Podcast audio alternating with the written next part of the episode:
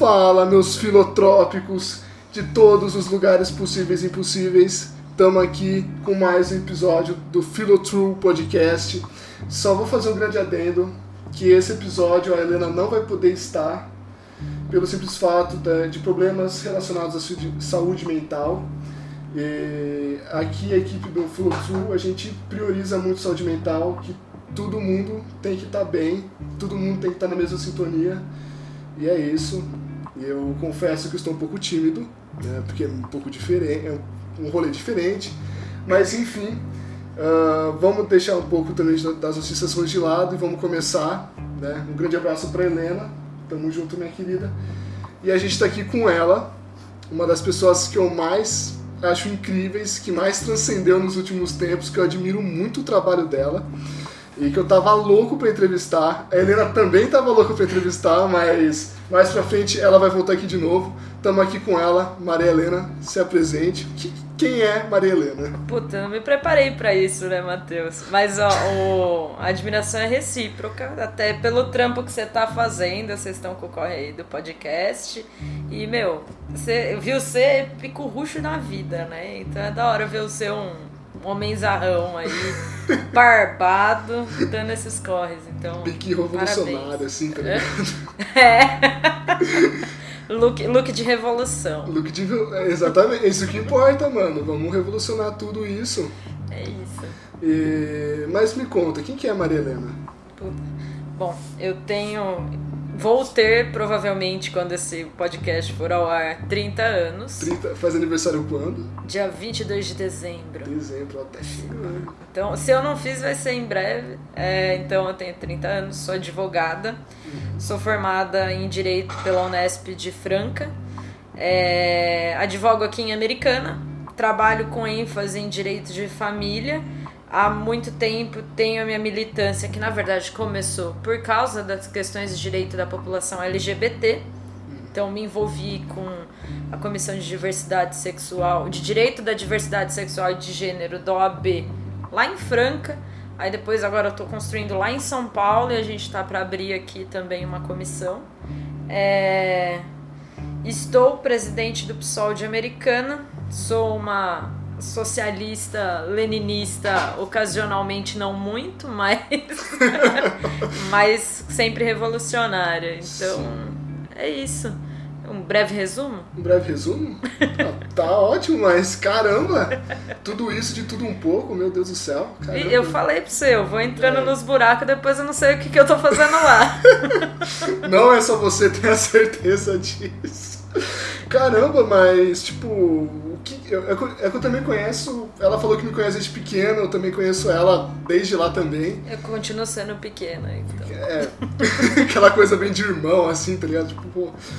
E eu gosto de falar muito que, pra mim, você se assemelha muito a Helena. Hum. Porque eu conheci vocês pequeno e é muito foda. Tipo, pode falar a palavra à vontade, ah, beleza. Não se segura, não.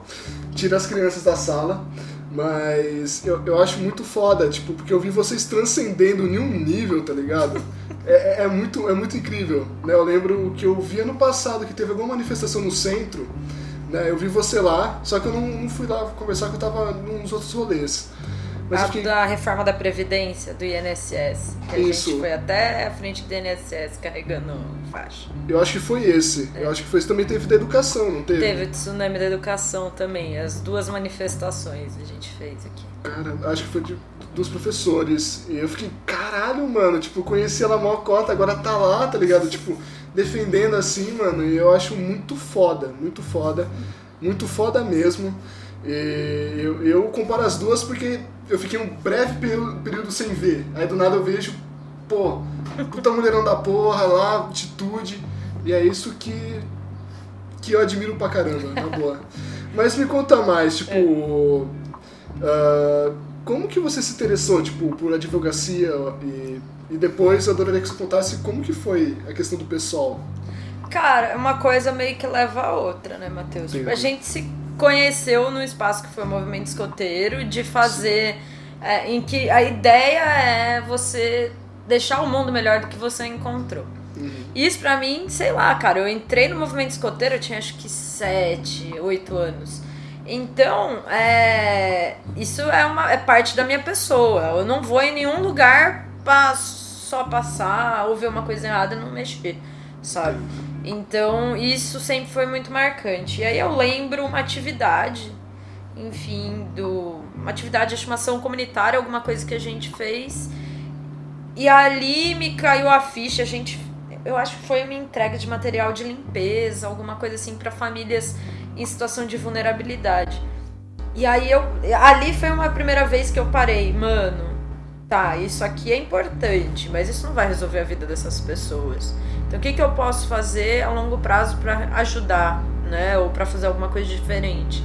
E, e aí eu fiquei, fiquei, fiquei. Na época eu queria prestar letras, adoro, tipo, dava aula de inglês, assim, para fazer uns trocos por fora, eu já tinha encerrado o curso. E. Meu. Tem um ruído, né? Tem um ruído. Peraí, galera. Acho que agora foi. Ah, foi. Ah, agora foi, beleza. É, e aí. E aí eu lembro que eu falei, não, tipo, beleza, um dia eu vou fazer letras, mas agora eu vou fazer direito, porque pelo menos esse curso ele é ciências humanas aplicadas, né, ciências sociais aplicadas, vai me dar uma ferramenta. Né? Eu nunca caí muito na, no migué do, ah, o direito vai abrir um leque de oportunidades para você, porque eu sabia bem o que eu queria, né. No primeiro momento, na verdade, eu até tive a ilusão de ser, de prestar concurso para magistratura. Foi quando caiu a ficha que não, dentro dessa institucionalidade desse jeito, eu não vou fazer nada. E aí entra a brisa toda da filosofia do direito né? É. Qual é o limite do direito, onde o limite acaba? Eu, enquanto advogada, sou muito positivista, positivista, muito kelseniana, mas eu sei que a minha atuação ela acaba em determinado momento e a atuação política é que vai me dar ferramentas para agir como advogada, né? Entendi. Então, por isso que aí dentro da faculdade eu me envolvi com o movimento estudantil. A gente participou da greve que implementou cotas na Unesp. Caralho, que foda. Eu fui de centro acadêmico, a gente ocupou a faculdade, de fazer barricada, cadeiraço para não ter aula. Uhum. Fizemos miojaço dentro do RU para garantir alimentação pra galera. Enfim, até puxar água em biblioteca da faculdade que choveu e o telhado cedeu, eu já fiz. Uhum. Porque é isso, a, as coisas vão acontecendo Caralho, eu tô no meio, foda. tá ligado? Eu dou Tá um jeito de certo. estar no meio. Se eu vejo um negócio que eu posso ajudar, eu vou dar um jeito de estar ali. E, as- e aí é nisso que de repente as coisas vão acontecendo eu falo, tá, como que eu vim parar aqui? O que, que aconteceu, né? Entendi. E aí, depois de muito tempo organizada, é, não em partido, não nesse tipo de política, fiz parte de cursinho popular, em movimento pela educação. Até ano passado dava aula em cursinho popular. Esse ano me afastei por causa da eleição. Fui vendo as coisas acontecendo e aí eu voltei para Americana. E aí, você falou de saúde mental da Helena e eu estimo muitas melhoras pra ela, que eu sei como é punk. É, eu fiquei com. Eu tive um período de depressão muito forte nos primeiros meses em Americana, de Caramba. volta. É, eu basicamente acordava de manhã e ficava jogando videogame, Entendi. é, tendo crise de choro. Meus amigos todos foram morar fora, a maioria, assim, meus amigos de ensino médio, de cursinho, foram morar fora fazer faculdade e ficaram nas cidades ou foram para São Paulo. É, eu, eu não me sentia motivada a fazer nada. né? E aí eu comecei, um dia me caiu a ficha, sentei na frente do computador e fui, fui procurar movimentos sociais na cidade. Entendi. E calhou de eu achar um cursinho popular. Caramba. É, que ia ter a aula inaugural do projeto Emancipa, que é um cursinho popular, uma rede nacional de educação, é, de educação popular, e eles iam fazer a aula inaugural naquele fim de semana. Aí eu liguei pros caras e falei, ah, tô indo. Caralho, que foda, mano. E aí fui assistir a aula inaugural, falei, ó, tô aqui pra dar aula de geografia, porque eu dei aula de geografia seis anos no cursinho lá de Franca. Caralho. Dei aula de geografia, de atualidades. É, lá Mas, em o- Franca. é, mas você, quando estava fazendo faculdade de Direito lá? Durante a graduação de Direito. Graduação. Na verdade, a curiosidade é que no ano que eu passei em Direito, eu também passei em Geografia na Unicamp. Ah, entendi. E aí eu estava no curso de Geografia já, Uhum. fazendo Direito na PUC no contraturno. Uhum. E ia trancar a PUC e ficar só na Geografia quando... no- na mesma semana que eu decidi que eu ia trancar a PUC e fazer Geografia, me ligaram falando que a lista tinha rodado na Unesp e eles me convocaram. Aí, ó, fui pra Franca. Caralho, que foda, mano. Foi tipo tudo de uma vez, assim, Foi. tipo. E só uma universidade foda, tá ligado? Dei sorte. Dei Pra caralho. Na verdade, depois de três anos de cursinho, não posso dizer que foi só Entendo. sorte, mas tem uma Entendo. série de privilégios que me deixaram estudar três anos exclusivamente pra isso, né? Entendo. Aí, enfim, voltei pra cá, fiquei procurando, achei o pessoal do Emancipa. Nessa atividade do Emancipa, achei. Conheci uma menina que era então presidenta do PSOL aqui em Americana. Hum. A Beatriz, uma, uma querida, uma colega, uma mulher de luta mesmo aqui na cidade virou pra mim e falou: semana Natal aí vai ter reunião, cola com a gente. E eu, assim, foi um momento que naqueles seis meses de depressão eu tive, acho que, sei lá, um- uma Aquele força, assim, pico, aqueles assim. pico, né, de Sim. energia. Fui na reunião com os caras. E, de novo, não sei ficar quieta, né? Isso é bom, isso é E bom. aí? Fala mesmo, velho, pô. Exato. E aí fiquei lá, fui na reunião, gostei dos caras. E nisso liguei pra um amigo meu de Franca, Uhum. que era o coordenador do cursinho que eu dei aula lá. Falei, Thiago, ele era organizado no PSOL de lá. Eu falei, Thiago, eu tô querendo me filiar, mas eu quero conversar com você antes. Aí veio ele de Franca, uma amiga de Campinas, que é da organização interna que eu faço parte no PSOL. Vieram os dois e a gente ficou conversando uma tarde inteira. E aí eu me filiei. Aí eu falei, ah, meu, bora. Aqui em Americana, ou você tem os sindicatos, coletivos mais específicos. Na época nem frente feminista tinha. Caramba. E isso você tá falando de. Dois anos atrás. Caramba, tipo. ca- 2000 e... Isso foi 2017, três anos atrás. Caralho. Pô, eu pensava que. Caramba, tipo, que choque. Tipo, E isso aconteceu, ó, eu voltei pra Americana dia 11 de agosto de 2017. Então, assim, é, esses primeiros seis meses imobilizada, acho que era novembro. É, por aí, novembro, dezembro teve a aula lá do Emancipa, que eles estavam lançando o projeto pro ano seguinte. E aí. Aí foi acontecendo. Entendi. Caramba. É que eu tô ainda assim. Eu fiquei perplexo porque, caramba, é tão recente isso ainda, né? E, caramba, eu pensava que já fazia tipo um tempo assim já. Mas recente. É. Isso é muito bom. tá ligado? Tipo, que pelo menos tem. As né, coisas demonstrando- vão acontecendo, assim. Sim. E aí elas. Eu não vou dizer oportunidade, porque não é como se eu estivesse procurando, então as coisas aconteceram, né? Mas as necessidades foram se apresentando e, e eu tinha condição de supri-las, né? Entendo. Então foi isso que foi acontecendo. E numa dessa, ah, é, é isso que eu acho muito engraçado da vida, né? Porque muitas vezes a gente não procura, muitas vezes acontece, né? Tem a necessidade ali, você, pô, que da hora, vou fazer e vai andando assim. Caramba, e como que é hoje em dia você ser a presidente do pessoal americano? Ah.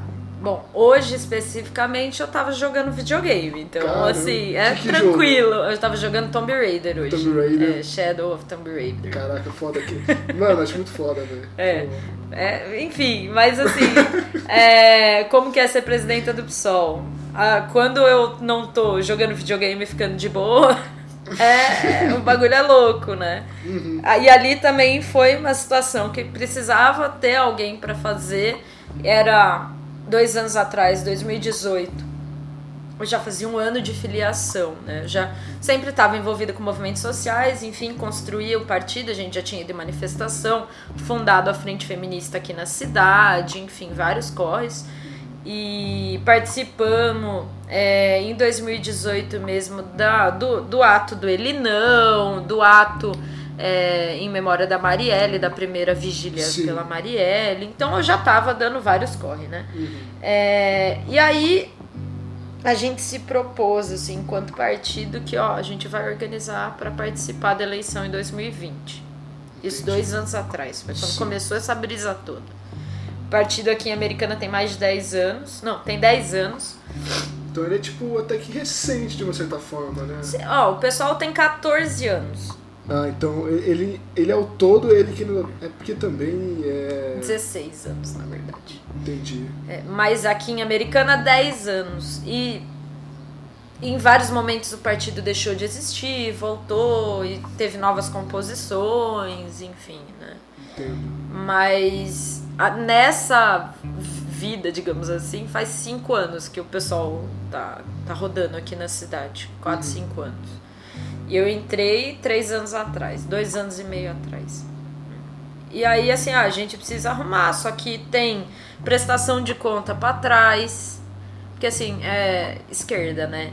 Nós de esquerda, o que, que a gente faz? Faz bagunça, faz afronte, briga com os outros, mas cuidar de um papel é uma coisa difícil, né? Imagina. Então, então o que acontece? Como não recebia dinheiro, não tinha conta aberta, o pessoal pensava que não precisava fazer prestação de contas para a Justiça Eleitoral. Mas Entendi. aí você tem que fazer para falar que tá tudo fechado. É igual o imposto de renda, Uhum. né?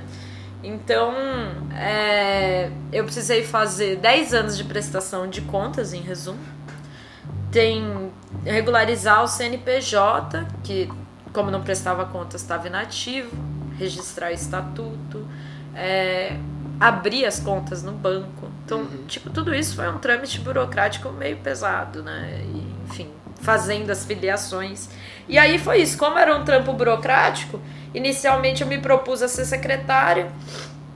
Não, pode contar comigo que eu vou fazer. Só que nós tínhamos uma, temos uma cultura aqui de não fazer reeleição da presidência, né? Pelo menos tentar não não reeleger, pode até continuar na composição do executivo, mas fazendo um rodízio ali na presidência. Entendi. E aí, pra garantir esse rodízio, e a, a Beatriz na época já tinha sido. Ela era vice, e aí ela tinha se disposto a ser presidenta de novo, mas ela também queria ser candidata, no fim nem foi, mas como ela tinha essa, essa intenção, esse intuito, eu falei: ó, deixa eu ser, porque daí eu não vou ser candidata, não tenho esse interesse, esse interesse agora, é, então deixa eu ser presidenta que aí é incólume, neutra e, e- e cuido de todo mundo com tranquilidade, né? Não, ninguém vai falar que ah, você está dando privilégio para a própria campanha?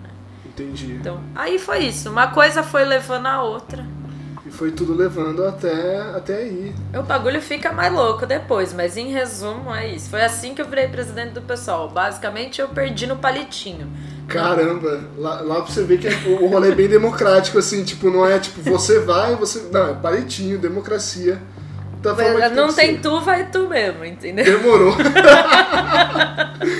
Pô, mas que legal, tipo, caramba, eu nunca imaginar, sabe? Tipo, pô, presidente do pessoal e assim, sabe? Sim. Foi muito suave. E, e, na, e nessas eleições de, de americana que aconteceram semana passada? Semana passada. É. É, o Adriano, que eu também adoraria poder também entrevistar também. Chama ele. Ele ou a Adriana. A Adriana é vizinha nossa aqui também. Caramba, só, É. você vê que a vizinhança é cheia A vizinhança aqui é faca na caveira, cara. Caralho, aí que é bom, eu nem sabia, tá ligado? Você, Você vê. vê. Mas isso pra mim tem sido legal. Depois de voltar pra Franca, É. reconstruir o que é americana na minha mente. Uhum. Porque, enfim, eu vivia numa bolha de classe média, né? E Somos primeiro todos. fui pra Franca, revi a minha vida inteira, né? Eu é, me envolvendo primeiro no cursinho popular e, e depois com a- o movimento estudantil eu vi que o buraco é mais embaixo. Então, não foi só, ah, é preciso ter empatia. Não, é na sua cara, entendeu? Não é assim, eu vou imaginar, eu tô vendo acontecer. Eu tô vendo colegas de faculdade trancando a matrícula porque não conseguem se sustentar na faculdade, Entendi. sabe? Tipo, ou então pegando bolsa, a bolsa de 500 conto da faculdade, a pessoa tava na moradia e esses 500 reais tinha que servir pra ela se alimentar e ainda mandar um troco pra ajudar em casa. Caramba, Então, assim, foram coisas que foram fazendo cair minha ficha, sabe? eu te entendo eu compartilho da, da mesma fita, porque, tipo, na, na, minha realidade, tipo, eu sou também que nem você, tendo um certo privilégio de uma certa forma, né? E eu estudava escola particular e tal, assim, é uma baita de uma bolha, assim, sabe? Eu nunca pensei. Até que eu saí de lá por questão de saúde mental mesmo, que eu não tava. 2017, pra mim também foi um ano conturbado. Punk. Punk, tipo, quase depressão, assim, malzão. Uhum. Uh, falo isso abertamente porque meu, acho que a gente mano. não tem que deixar ser tabu saúde mental. Isso é verdade. É, importante falar. Pra caramba. Aí, tipo, eu saí daquela baita bolha, aí eu fui pro João 23. Hum. A Helena vai falar a mesma coisa, tipo, porque eu, eu, eu, voltei a estudar com a Helena lá no João 23, né? E é uma escola fantástica, é uma escola estadual, muito foda, com professores muito foda, né? E me caiu também a ficha, eu fiquei, velho, a minha realidade, eu sou muito privilegiado. Isso porque o João é uma escola central. Central ainda. Né? Imagina as periféricas, sabe? Tipo... Cara, eu participei de um projeto na graduação que era sobre tutela ante antecipada dos direitos humanos. A ideia, basicamente, era a gente em escolas públicas da periferia de Franca é, falar sobre direitos humanos. Então a gente ia é, fazia aulas mensais no decorrer de um ano nessa escola que ficava no aeroporto 3. Quando tem número, você já sabe que o bagulho fica longe, né? Então, assim, o aeroporto 3, Jardim Aeroporto 3. E aí eu lembro que duas coisas me chocaram de dar aula nesse, nesse espaço. Uma foi um dia a gente tá dando aula, eu olhar pela janela e ter um brother com um fuzil em cima da laje do outro lado da rua, assim, dava pra enxergar. Simples assim, só um fuzil em cima do. Suave. Caralho. E passando polícia embaixo, então assim, foi punk. Caramba. E não, não, não é assim, tipo, do outro lado da rua, né? Não tô exagerando, mas Sim. da onde tava, no ângulo, deu pra ver o cara empoleirado lá e, e fazendo barulho de sirene. Então, ia, ia acontecer alguma coisa ali. E a segunda foi uma aluna que engravidou traficante e foi assassinado. Então, assim, são. Foda, foda. É, porque daí foi, foi pedir alimentos, enfim. E era uma aluna, eu acho que ela tava na oitava série. Nossa. Nono ano. Nova pra caramba, 16 anos por aí, né? Nono ano? De... Não, acho que 14, 14, 13, 14.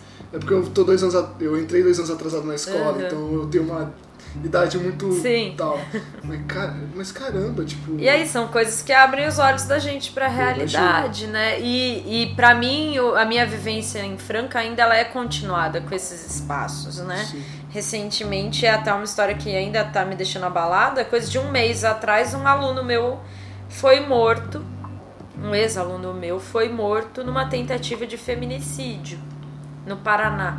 Ele foi para Franca estudar, ele queria prestar medicina, então ele foi para o nosso cursinho, que ele ficou sabendo que era muito bom. Uhum. E aí agora no retorno dele para a cidade dele, ele foi meu aluno cinco anos atrás.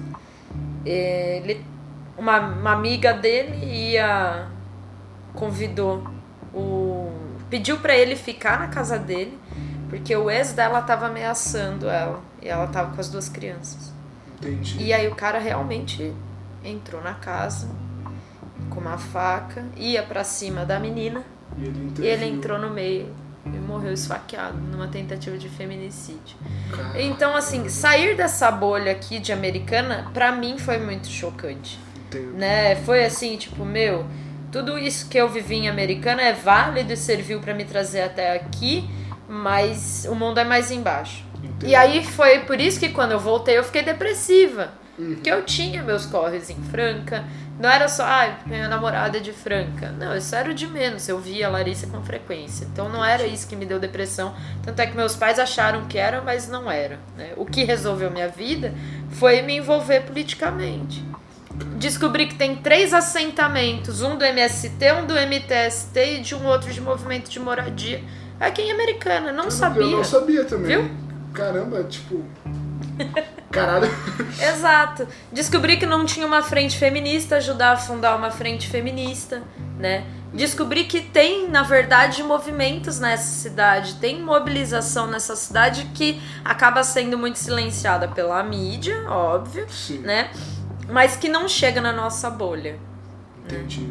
E aí, entrar no PSOL foi esse movimento que eu fiz, foi essa. Tá, daqui eu vou conhecer a americana de um jeito diferente. Entendo. Caramba, porque eu compartilho literalmente, tipo, pra mim também.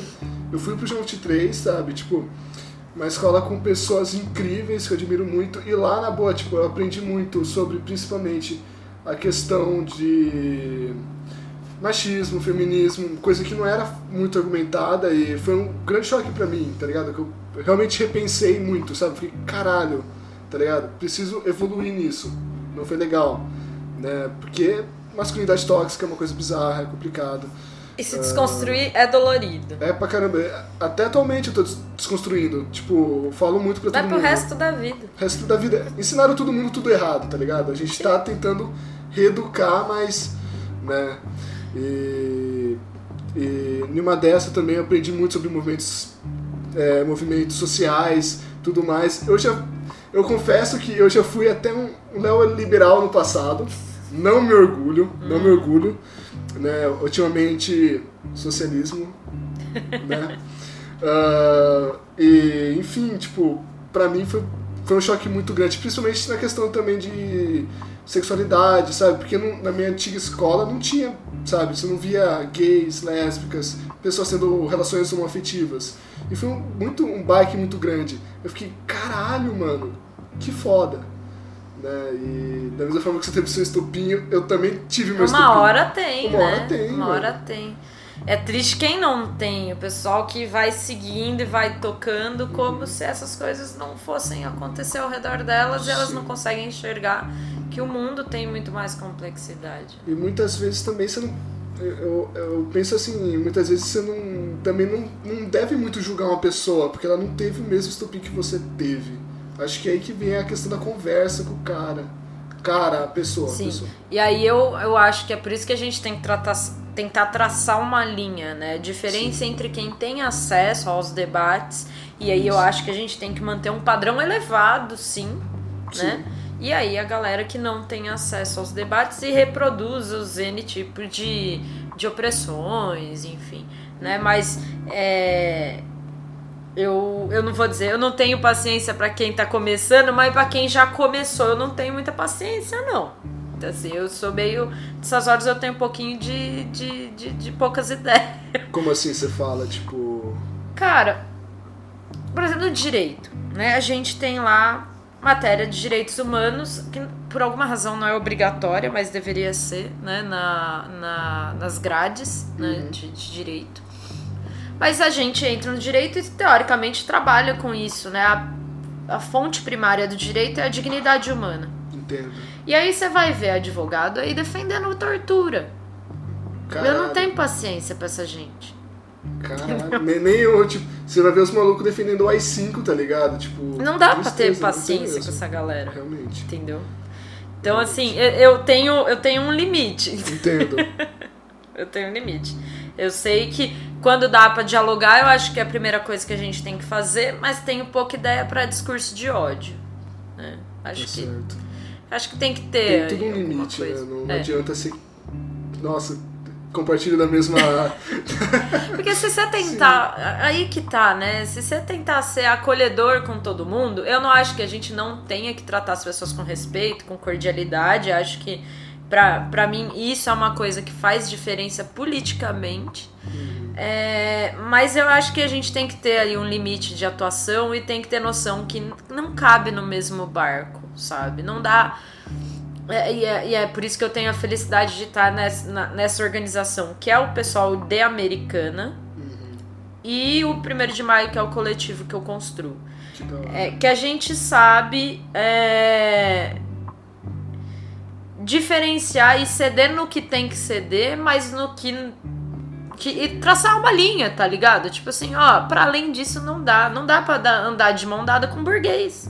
Entendi. E burguês não é eu, não é você, sabe? É nossa família que tem carro financiado, tá ligado? Que Sim. tem que acordar cedo e abrir a loja. Meus pais que vão dão aula 12 horas por dia se deixar. E não é um exagero, tá ligado? Uhum. Não é isso. Nós somos filhos da classe trabalhadora que talvez tenha alguns privilégios pela, por ser branco, por ser filho de imigrante, enfim, né? Mas não muda o fato é, que a gente ainda se dá o trabalho de correr atrás e ter alguma desconstrução. Sim. Porém, o cara que é burguês safado, e burguês safado é o dono de, de dessas confecções que usam trabalho escravo, entendeu? Essa galera não tem que ter dó. Eu não tenho dó, de verdade. Se falar, ah, pegou a fação lá com 10 trabalhadores bolivianos em situação análoga à escravidão. Sabe o que eu acho que tem que fazer? Tem que desapropriar. Tira do cara, o cara não sabe ser empresário. Se a empresa dele só funciona porque ele tá usando mão de obra escrava, ele não sabe administrar uma empresa. Primeira coisa que você faz quando você abre uma empresa, você se preocupa com o salário do seu funcionário. Fala galera, teve uns contratempos, mas a gente já tá voltando, faz parte. Mas ah, voltando à, à burguesia, que tem que tacar fogo na burguesia. Tem que. Eu vou. eu, Da vez fique triste quando algumas pessoas vão pro paredão, mas fazer o quê? Mas o que é? Nossa! Dá aquela. Caralho, como que eu posso falar? É dar uma de Stalin assim, tá ligado? Tipo, a... fuzilar no bagulho, tá ligado? É, ué, você nunca sabe quando vai precisar de uma gulag, né? Uma. gu- Tô brincando, tô brincando. Oh, meu Exato. Deus. Não, não, de boa, de boa. Todo mundo sabe que é zoeira. Eu espero, né? Moçada, por favor, não nos cancele, tá ligado? Nossa, do Gulag Piadinha, gente. Piadinha de esquerda, que é isso. Gulag foi de fuder, mano. Nossa. Mas caramba, ah, eu, eu acho muito interessante, tipo. ah, outras ideias, assim, sabe? Tipo, eu pego muito a questão, a questão. Vou falar comunismo, mas socialismo ao todo, né? Ideias do tio Marx. Uhum. né? Tio Marx e Engels, né? Ah, eu acho muito interessante, né? Você ah, sair de uma linha de pensamento, assim, de produção, de sociedade, e você tentar implantar uma coisa nova, né? Eu acho muito interessante isso. Por favor, me corrija. Não tem nada pra corrigir. Eu acho que é assim. A gente tem uma coisa como está e que a gente sabe que não tá dando certo. É óbvio que não tá dando certo. O capitalismo só dá certo pros capitalistas que são, Sim. né, os multimilionários. Nem eu, nem você somos capitalistas. Quando a gente fala burguesia, a gente não tá falando pessoal que mora aqui no Vila Santa Maria, tá ligado? A gente tá falando, meu, os caras nem moram aqui, tá ligado? O cara tá na cobertura. Começa por aí, que cobertura escambau. Os caras têm é. ilha, Isso é sabe? verdade. Os caras têm aquelas mansão nos jardins em São Paulo. São pessoas que empregam e exploram centenas de outras pessoas. Então aí a gente tem que fazer essa delimitação, saber de quem que a gente tá falando quando fala essas coisas, né? Então qualquer pessoa que vê e que fica incomodada que tem gente dormindo passando fome e que tem gente dormindo na rua e que consegue ver isso e falar, porra, não era pra ser assim o mundo né? Eu acho que qualquer pessoa que enxerga isso e fala, meu, isso não é natural, né? E que vê discursos, tem uns discursos mequetrefe por aí, que assim, ai, porque não pode dar comida pras pessoas, o governo não pode ficar dando, tem que dar como que é? Não pode dar peixe, tem que ensinar a Tem que pescar. ensinar a pescar, tá, sim. mas e se não tiver peixe no rio? Uhum. pra pessoa pescar, ela vai morrer de fome ou até ela aprender. É isso? Ela vai morrer de fome?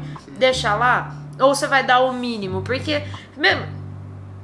Eu participei de um debate com.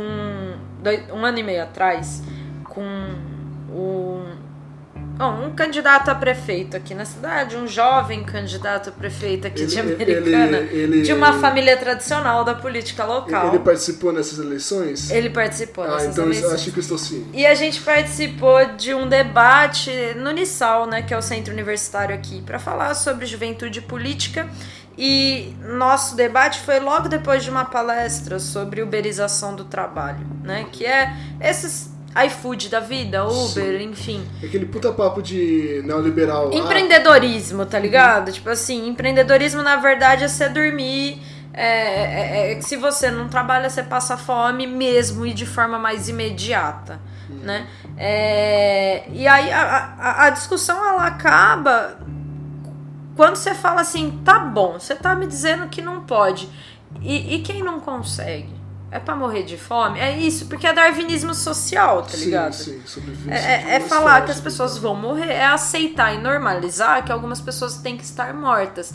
Quem? Os pobres. Isso a gente É um discurso bastante. de ódio ao pobre, Sim. né? Eu acho que qualquer pessoa que tem o mínimo de senso crítico e vê esse tipo de debate e, e, e a falta de vergonha na cara que é usar esse tipo de argumento, porque eles nunca vão falar isso diretamente. Mas esse é o limite do debate deles. E se você consegue chegar. Que, e que foi isso? Ele ficou puto no fim do debate, porque a gente foi guiando. O, eu, eu fui rebatendo os argumentos dele. Com os argumentos dele, inclusive porque precisei ensinar pro bonito o que, que é liberalismo. Caralho. Liberalismo clássico, ele parte de algumas coisas que são pressupostos, tipo renda básica, né? Você parte lá, quando você tá falando de liberalismo clássico, sabe? Adam Smith, Uhum. reforma agrária, tá lá, sabe? Porque se você fala que todo mundo vai tem meios para falar de meritocracia para começar e chegar no mesmo lugar, elas têm que começar do mesmo lugar. Quer coisa menos liberal do que o conceito de herança? Menos meritocrática que o conceito de herança? Qual que é a meritocracia da herança? Você nasceu. Né? E aí você fala isso, o povo fica constrangido, essa galera. Mas enfim, quando você vê essas coisas e você fala, tá, será que ninguém nunca pensou uma alternativa pra isso? Será que, meu, aonde.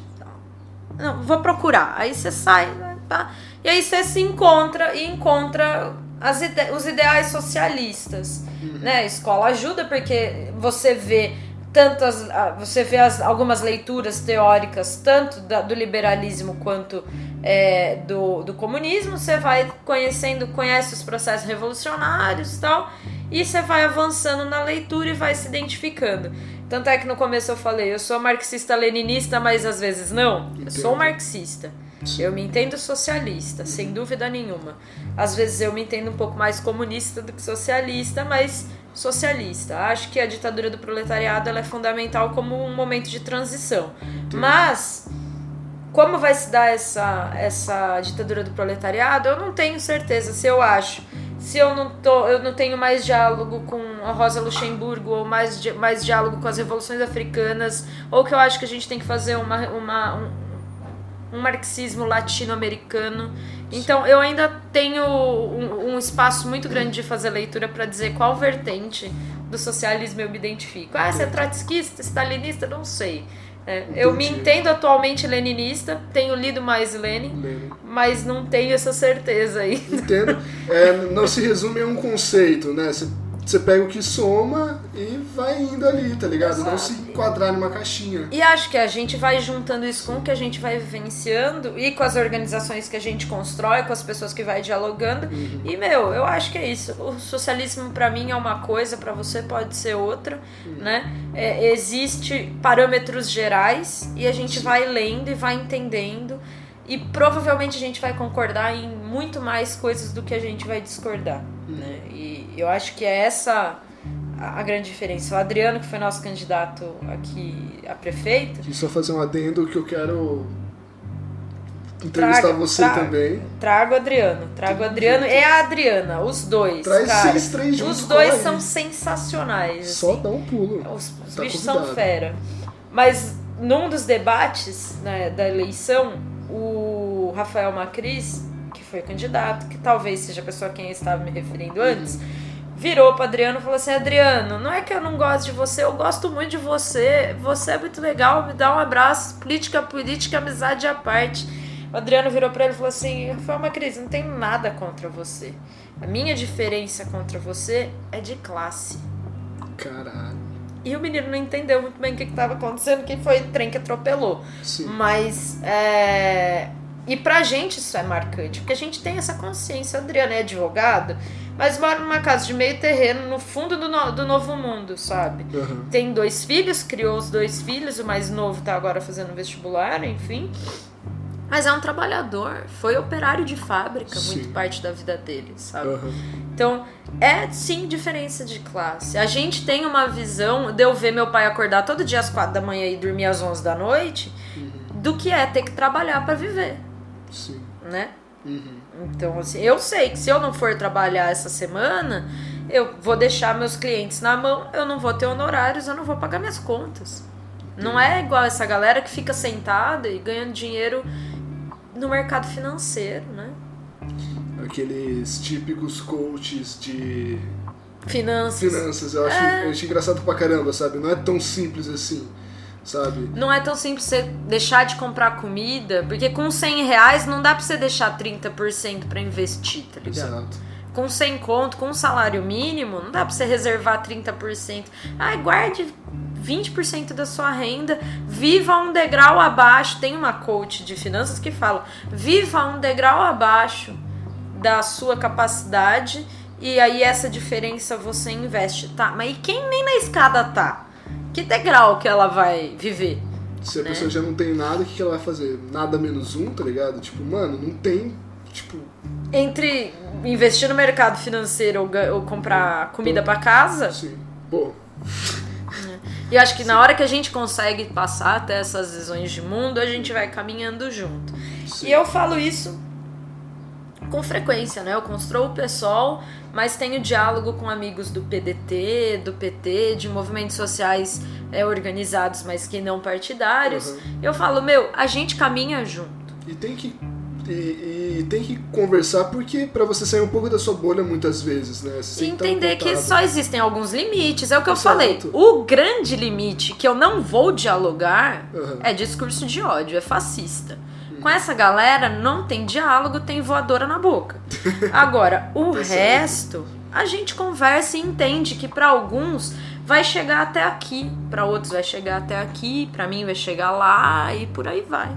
Entendi. E pode ser que tenha gente que seja, seja mais radical que eu, digamos assim, tenha outra visão e que em determinado tema vai mais adiante e também entender isso, né? Uhum. Que existem temas, existem momentos. Política não é A, não é B, não é, é preto no branco, sabe? Entendo. Não é binária. Política não é binária, não é, ai, ou você é Bolsonaro ou você é petista. Não. Porque também tem que pensar que política é feita de seres humanos. E seres humanos São muito complexos. Não tem como você resumir um cara a um partido ou a alguma coisa. Né? As demandas das pessoas, elas são Exato. muito complexas. E surgem, né? Então Isso, você falou é. que você ainda tá nu- numa desconstrução e tal. Meu, a gente vai estar numa desconstrução pro resto da vida. Porque vão surgir questões novas e que a gente não aprendeu e não é porque não ensinaram, é porque não, não, não, existia simplesmente. não existia, mas forma. não tinha essa leitura de mundo nesse sentido. Sim, né? E as coisas vão avançar e a gente vai perceber. Quem sabe, né? Ah, daqui 50 anos a gente vai estar tendo um debate sério, daqui 30 anos um debate sério sobre qual a extensão dos direitos humanos a populações alienígenas. Imagina que Da louco! hora, que louco, mano. Não é isso? Que Pode massa. ser, pode Sim. ser um debate sério, que a gente brinca disso na faculdade. Que Né? Alguns, alguns na, na aula de direitos humanos, os limites de atuação dos direitos humanos. Mas a gente fala isso Porque. porque é, fala, tá Exato. ligado? Pode virar uma necessidade. Porra, que da Ô, mano, que, imagina que brisa, você tem que fazer. é, vai ter que abrir o código penal, refazer tudo de novo pra aderir novos tipos Nosso de Código Penal é de seres. 1940, já tinha que estar refeito. Caralho. Tem que estar refazendo sempre. Mas a brisa é essa, né? Sim. Caramba, tipo, nossa, que louco. Fazer um bagulho intergaláctico, mano. Imagina que brisa, assim. É por isso que eu assisto Star Trek. Star Trek. e provavelmente eu preciso pegar pra assistir porque eu me, decepcion... me decepcionei com Star Wars. Assista Star Trek. Preciso pegar pra assistir. Assista. Como todo bom comunista, assista Star Trek. No século XX, você não tem outra opção. Sério mesmo? Caralho. Sério. Sério. Vou pegar pra O assistir. cara que pensou Star Trek, a- o primeiro piloto da série foi. quase fez com que ele fosse deportado, assim. Perseguido em Hollywood. Caralho, porque ele era. É porque o bicho é brabo. É brabo Star Trek demais. realmente é uma, uma utopia. Sim, E na utopia não existe capital. tá certo. tá aí, velho. A distopia do mundo é o din-din exagerado no bolso daqueles que já têm muito. E a gente já vive a A gente já distopia. Depende, é realmente uma é verdade, né? Se a gente já vive uma distopia, o que seria a verdadeira distopia, tá ligado? Né? Porque Acho que pra muita gente, isso aqui que a gente vive, de estar gravando um podcast enquanto o cara tá catando latinha, já é punk, tá ligado? Caralho, eu- nossa, agora vai ter aquela puta crise, tá ligado? Não, mas a gente tem que fazer, Exato. a gente tem que fazer. A gente tem que fazer. Isso aqui é agitação e propaganda. Numa perspectiva revolucionária. Então a gente tem que falar de revolução. A gente tem que falar que existe uma possibilidades reais de fazer alteração nesse sistema, nesse sistema político. Entendi. Então todo espaço, por isso que eu falei, se você me chamar, eu venho e eu vou conversar com você. E vai vir várias vezes porque tá muito foda. Eu tô até, eu tô até quieto porque, mano, é muita coisa e muita coisa foda. Muita coisa foda. Tipo, pro povo que tá me assistindo no YouTube, tipo, eu tô basicamente olhando pra ela, tá ligado? Porque, tipo, caralho, isso que eu tenho déficit de atenção, saca? Eu também, então. caralho, tá então somos dois. Mas, Que nós tá trocando ideia, Matheus. A gente se conhece há muito tempo. pra caramba, velho. Tipo, porra. Mas me conta uma coisa, tipo, você acha que vai. Pô, eu tava tendo aula com. Porque eu, eu tenho o privilégio, já falei várias vezes aqui, tá ligado? Porque ninguém escolhe pra nascer rico, pobre, negro, branco, ninguém escolhe. Mas você fazer do seu privilégio um bem pro próximo, de uma certa forma. Ah, eu faço cursinho, né? Eu tava até tendo uma aula do um professor muito foda, que é o Didoné. Que é um Tive cara... aula com o Didoné. Caralho. Ia ser muito foda também trazer aqui, eu vou tentar entrar em Didoné é contato. foda. Porra. Didoné é foda. E ele tava falando ah, que hoje em dia não se tem mais uma revolução armada de uma certa forma como acontecia há uns tempos atrás, principalmente do proletariado comunista. Posso estar falando Ah, faz uns 30 anos que a gente não tem um Hum, grande hum, levante. Levante, tipo. E eu- não é toa que hoje em dia você tenta ver pessoas só tentando um lugar no sistema. Uhum. Não é aquela coisa, tipo, fuzilar, mudar todo mundo, sabe? Tipo, ah, já tem uma coisa pronta e você tenta tá, tacar ali. E você acha que pode acontecer, tá ligado? Alguma coisa assim, nesse sentido? O proletariado se revoltar e. como no passado, assim? Eu acho isso uma pontuação importante. Na verdade, a gente tem que entender que os- as décadas acontecem, Uhum, né? Sim. A- Acho que as últimas, os últimos grandes levantes aí, e, e quem estiver me assistindo aí que for internacionalista me perdoa, a gente tem que falar com seriedade da Primavera Árabe, né? Primavera 2011. Árabe. Sim, recente né? até, tá ligado? Tipo, Lá foram revoluções, Sim. só que com processos contra-revolucionários juntos. Né? Não foram revoluções organizadas da classe trabalhadora.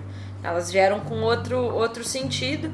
Enfim, mas é o que mostra que sim, existe espaço sim para levantes populares. Existe espaço para isso. Só que existe ao mesmo tempo contra-revoluções acontecendo e com muito mais é, refinamento do que em 1917, tá ligado? Então, assim, hoje em dia a gente tem que falar sobre o conceito de guerra híbrida, guerra cultural, né? Que são essas ferramentas que foram afinadas no último século para você matar revoluções no berço. Né? E não é, isso não é, não é teoria da conspiração, isso é real, é só você avaliar o que tem sido produzido de cultura pop, né? uhum, que é realmente uma domesticação da mentalidade da população. Não é à toa que cada vez mais a escola pública fica pior. Que existe uma preocupação de fazer, por exemplo, uma escola sem partido. O que é ridículo, porque a caramba. escola tem partido, todos os partidos. A escola ela tem a função de apresentar para para a criança informação, para o jovem informação, o máximo possível de visões de mundo e permitir que essa, essa, essa, essa mente escolha o que ela acha mais adequado. Mas é fornecer mais informação, não reproduzir o que ela já aprende em casa, o que aprende na rua, na televisão. A escola ela tem a função de ampliar esse espaço, né? Inclusive foi uma luta aqui em Americana barrar a escola sem partido. Né? E que provavelmente vai acontecer de novo, porque o vereador que fez essa proposta voltou na próxima legislatura, se elegeu. Fez a sujeirama toda aqui na rua de cima, né? Vergonhoso, velho, É. vergonhoso. Mas, isso, isso é uma coisa que eu admirei muito do pessoal, que não tinha nada no chão. Só aconteceu em uma escola, Hum. na cidade de Jardim, e que não foi a gente que jogou. Foi terceiros. Foram terceiros. E a gente até sabe quem foi. E eu, pessoalmente, fui falar com a pessoa. Eu falei assim, pô, irmão, você pegou panfleto comigo. Você falou comigo, com a gente. Você falou que você ia panfletar e a sua panfletagem ia largar no chão. É caro isso aí. Caralho. É caro, gente, não tem dinheiro pra isso. Eu falei pra ele, cara, se você falasse pra mim que você ia largar no chão, eu não ia ter te dado e a gente Sim. ia ter colocado em outro lugar. E dado na mão das pessoas. Porque a gente Sim. fez uma campanha que se você somar com doações, Aham. nós não gastamos 23 mil reais Caralho. pra fazer seis, seis vereadores, Aham, prefeito e vice-prefeita entendi. né? Então, assim, eu via panfleto no chão. Pra mim, a eleição esse ano foi isso. Foi Uhum. andar na rua, ver e falar assim: ah, isso aqui, ó, cada panfletinho desse aqui custa uns 15 centavos. E aí você vai fazendo a conta. Adesivo de. Esses adesivos per- perfurado custa 20 reais. Ai, E aí você começa a ver o tamanho da campanha dos outros, você fala, ah, isso aí não foi pago por dentro. Você, você, você já tá muito vendo, já. caro essa campanha. Aham. Entendeu? E aí você vai. Caramba, pô. E, cara, foi, foi muito legal, tipo, pisar, porque geralmente é o povo de extrema direita que botou no chão assim.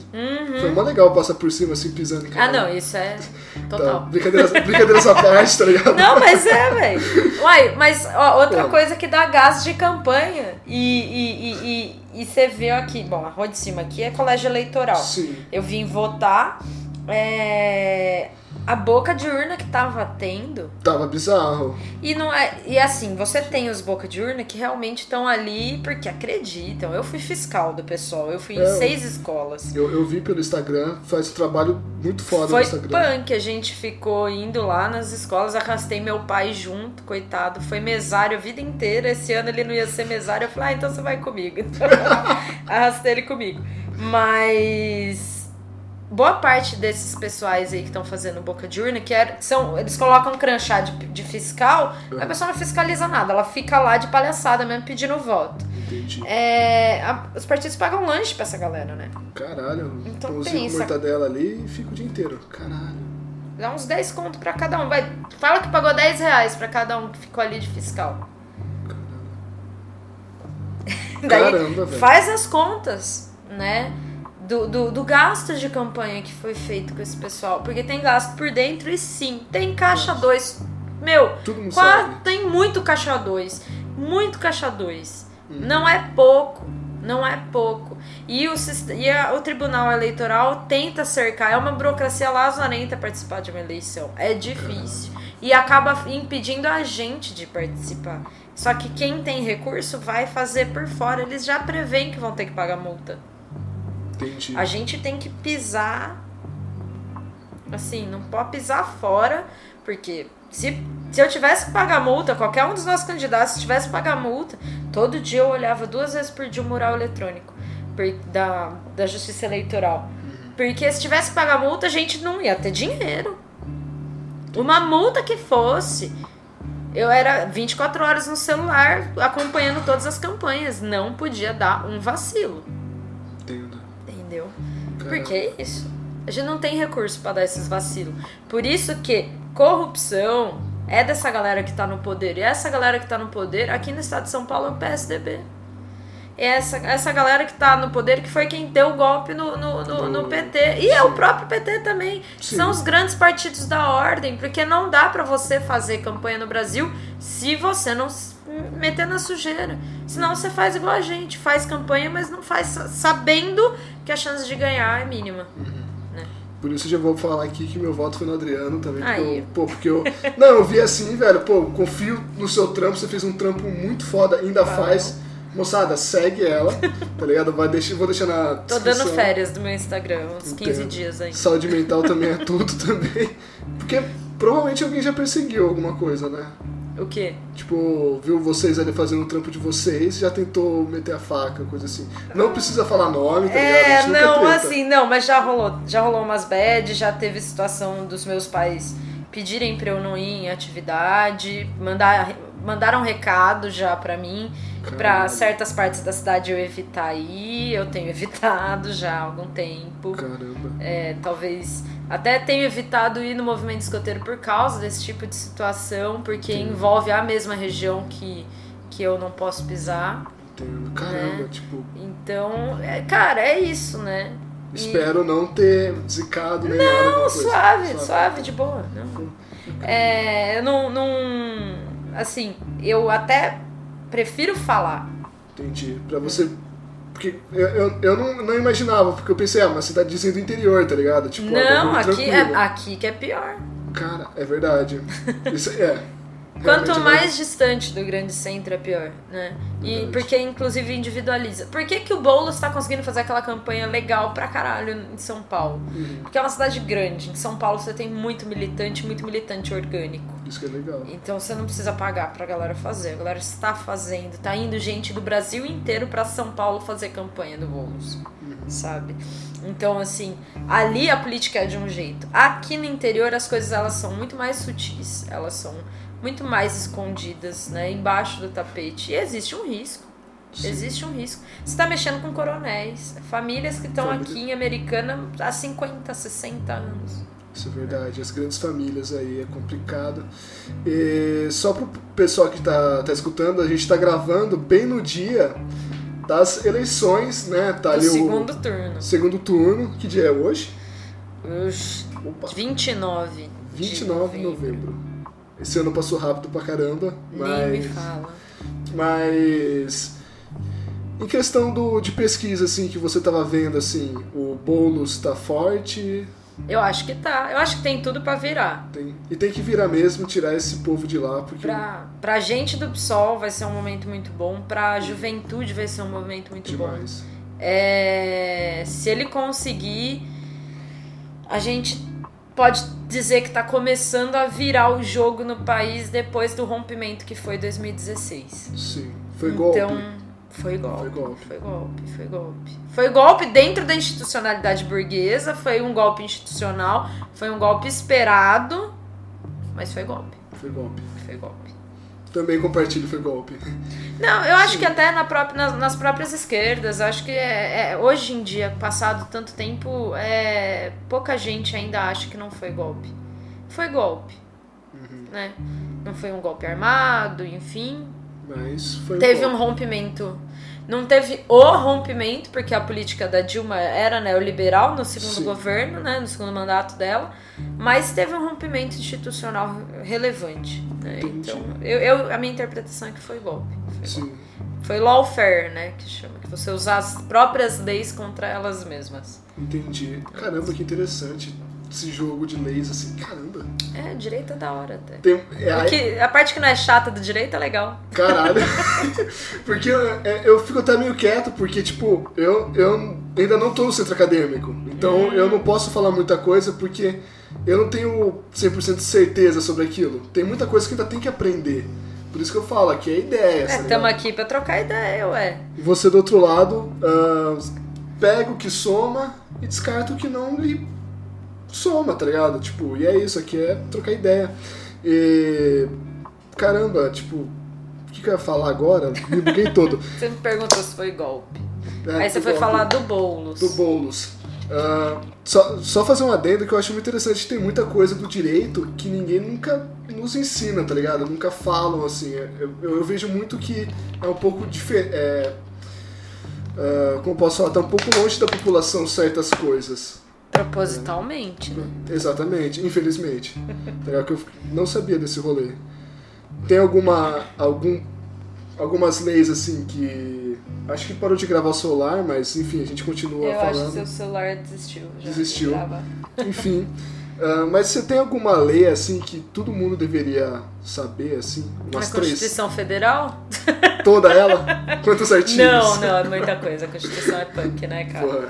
Não, mas é que assim, cara, o, eu acho que algumas coisas básicas a gente precisa ter de diálogo e que são pressupostos civilizatórios. Aham. É, eu acho que vale sim entender como funciona o Estado, Sim. né, a divisão de poderes. Isso geralmente é conteúdo para sociologia na escola, né? Sim. Mas eu acho que sim, temos que falar de direitos humanos, entender o conceito de dignidade humana como fonte de direito, Aham. né? Assim, se você tem dois direitos, por exemplo, o direito à moradia e o direito à propriedade, para aproveitando aí pegando o pique do bolos. Sim. É, E aí você tem uma situação de conflito entre essas duas normas, que são dois direitos fundamentais. Como que você escolhe, num caso concreto, qual dos dois, dos dois direitos você vai privilegiar? Você vai usar a dignidade humana, que é a fonte de todos os outros direitos. Então, se para garantir a, a propriedade de alguém você tenha que deixar uma pessoa em uma situação precária, então você vai garantir o direito à moradia. Entendi. Você entendeu? Entendi. Então, querendo ou não, o grande rolê, a, as leis que mais valem são aquelas que são uh, referentes ao ser humano, de uma certa forma. Toda lei, ela É, é, sim, sim, mas, mas forma, sim, sim. O, o ideal seria isso, né? E aí eu acho que é uma questão de uma escolha de quem aplica, né? O operador do direito. Eu não gosto muito desse termo, mas sim, o operador do direito. Aham. É, se você for pensar que a pena por latrocínio é maior do que a pena por homicídio, aí você entende que qual que é a prioridade do nosso Código Penal? É a proteção do patrimônio. Você tem muito mais crimes patrimoniais do que crimes contra a vida, né? Você tem muito mais. A nossa sociedade ela é muito estruturada. A- as normas do Estado brasileiro elas são muito estruturadas pela proteção da propriedade, que é importante, porra, é importante. Sim, sim. Mas você tem outras situações que são mais importantes e que são relativas à vida pura e simplesmente, né? Entendi. Então eu acho, acho importante todo mundo conhecer o, a Declaração Universal dos Direitos Humanos, entender a Constituição Federal e não é ler a lei inteira, porque É. nem eu li a lei inteira. Eu não vou dizer que eu não li, eu li a Constituição Sim. Federal, mas assim, eu não fiz um- uma puta de uma leitura da Constituição Federal, porque você entra nos negócios que tá falando de tributação, tá ligado? Tipo assim, mega tipo, pontualmente eu economia, assim, leio. então, É, quando precisa eu vou lá, eu leio. Eu não, ah, não, não tenho vergonha nenhuma pra falar. Eu não sou essa advogada que sabe lei de cor, não sou. Eu entendo sobre direito. Eu penso direito, eu não penso, não decoro lei. Uhum. né? Eu acho que isso é, é, um, é um diferencial de ed- educação jurídica como um todo. Mas é, ó, Constituição Federal, é, algumas coisas do Código Civil, entender o que é o nome, sobre casamento, né, sobre o que é união estável, sobre relações, o mínimo de relações comerciais, o mínimo de, do Código de Defesa do Consumidor. Porque é isso, dar ferramentas para a população poder sobreviver nesse estado, Entendi. né? Pô, que É uma brisa, cara. caralho. Imagina você decorar tudo isso. Deus me livre! Não, ninguém, sa oh, ninguém sabe essas coisas de cor. E quem sabe estudou direito errado. Realmente não, não é um ser humano, tá ligado? Que o bagulho é. Caralho. É, o computador. Meu, é isso. E, e, e eu acho que essa é a grande verdade. Hoje em dia eu tenho todas as leis no meu celular. Entendi. E não é porque eu baixei, porque elas estão na internet.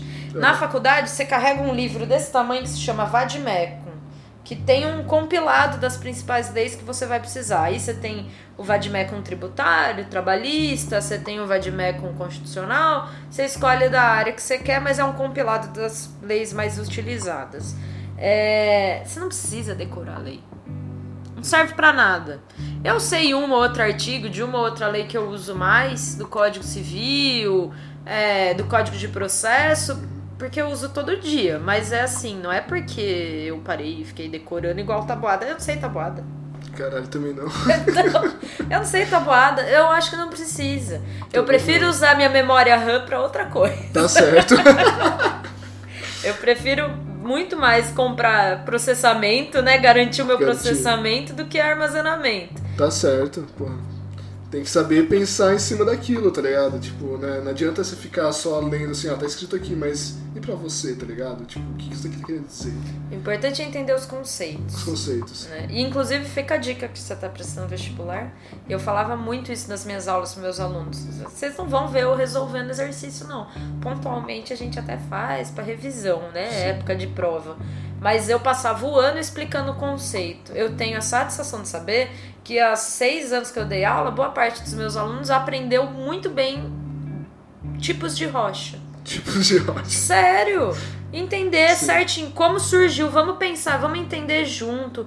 Gravitação universal dos corpos, vamos falar sobre o Big Bang, vamos falar sobre vegetação, vamos Uhum. trabalhando esses conceitos.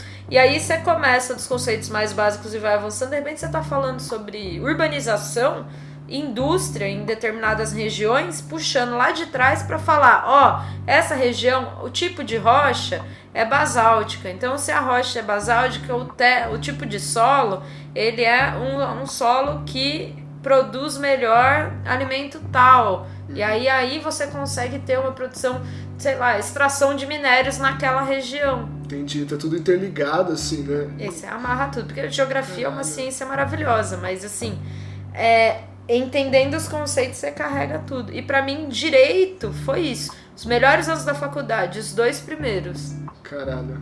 Que é os anos que você vai estudar mais. Você vai aprender a pensar. Pensar, tá certo. Dali adiante você entra nas partes especial, né? Entendi. Parte especial do direito penal, parte especial do Código Civil, Código Comercial. Aí vai falar de processo, que aí você começa a falar das ferramentas, das leis. Mas o raciocínio do direito, aí o bicho é outro. Aí é no começo da faculdade, aí é legal. E é o que boa parte das faculdades não tem, que já quer ensinar processo no primeiro ano. O que, que você vai aprender processo no primeiro ano? O que, que você vai aprender petição especi- é, a, a redigir uma petição inicial? Você nem sabe botar nesse negócio? Sim. Realmente. Não é? Faz sentido. Por que, que você vai colocar nos caras prática, sabe? Ai, redação, redação jurídica. Tipo assim, nossa, que merda. Português jurídico, que bosta. Pra você aprender a usar uns termos em latim, Caralho. sabe? Porra. Vamos aprender a usar o português, vamos explicar o que é direitos humanos. Pra mim, isso sempre foi uma prioridade. Grande rolê de direitos humanos. Grande rolê. Vamos falar sobre criminologia. O que é crime? Qual é o conceito de crime? Qual é o conceito de crime? Ih, rapaz, aí tem muita escola. Você me pega. Eu sei que a ideia aqui é filosofia, mas é que você tem aí. Caralho. é- o- quais são os elementos do crime? Quais são os, os elementos Vai- é, da pena? Mas, tipo, pra você, tipo, Cara, eu. resumo porque Eu, ninguém é acadêmico. eu tipo, vou reduzir muito. Eu vou dizer que eu sou minimalista penal, por mais que eu não atue com direito penal, eu sou Aham. civilista, Sim. né? Eu, eu trabalho com direito das famílias majoritariamente. Uhum. Mas eu me entendo na graduação e, e- e pesquisei na área e, e direcionei meu raciocínio para o minimalismo penal. Como uma estratégia para o abolicionismo penal. Eu acho que não tem que ter prisão. Né? Eu acho que nós temos que avançar rumo a não ter mais um código penal. Entender que o crime ele é uma disfunção da sociedade, não do indivíduo. Então não adianta você punir o indivíduo Entendi. né? Mas a longo prazo, como não dá pra simplesmente falar solta todo mundo, larga aí, vamos ver o que acontece, é, a gente tem que construir uma sociedade que gradativamente caminhe nesse sentido e cada vez mais reduzir o que é crime. Entendi. Então, assim, não faz sentido pra mim você ter crimes imbecis como, meu, roubar energia elétrica não é crime, cara. Sério isso? Mas é crime. Tá Caralho, ligado? Não tipo, devia mano. ser crime. Caralho. Roubar energia elétrica pra pôr força em casa. Porra. Roubar o Wi-Fi é crime? Roubar água. Teoricamente, roubar o Wi-Fi é crime. Devia ser crime? Porra, não devia ser devia. crime. Sabe? Porque querendo ou não, é uma falha da sociedade, tá ligado? É acesso. Mano, a gente Acesso. tá. A teoria mais moderna dos direitos humanos é que comunicação é um direito humano. E se a sociedade não tem capacidade de garantir alimentação para as pessoas e vida digna, é nada mais que justo que elas se revoltem. Então não adianta trancafiar. A gente tem a sexta maior população carcerária do planeta, Matheus. Vai, vai prender até quando? Tá Exatamente. todo mundo preso? Ou vai? Só fica os burguês soltos e nós presos. É isso que quer. Então eu sou. Eu, eu, eu me entendo como uma minimalista penal estratégica. Entendi. Mas no, no, na meta do, do abolicionismo. Então, tipo, é é aquele rolê, tipo. ah, se a pena do cara. ah, como po- posso reformular a pergunta? A pergunta não, a, a fala. É. Mas, tipo, ah, ninguém deve ser preso por rolês.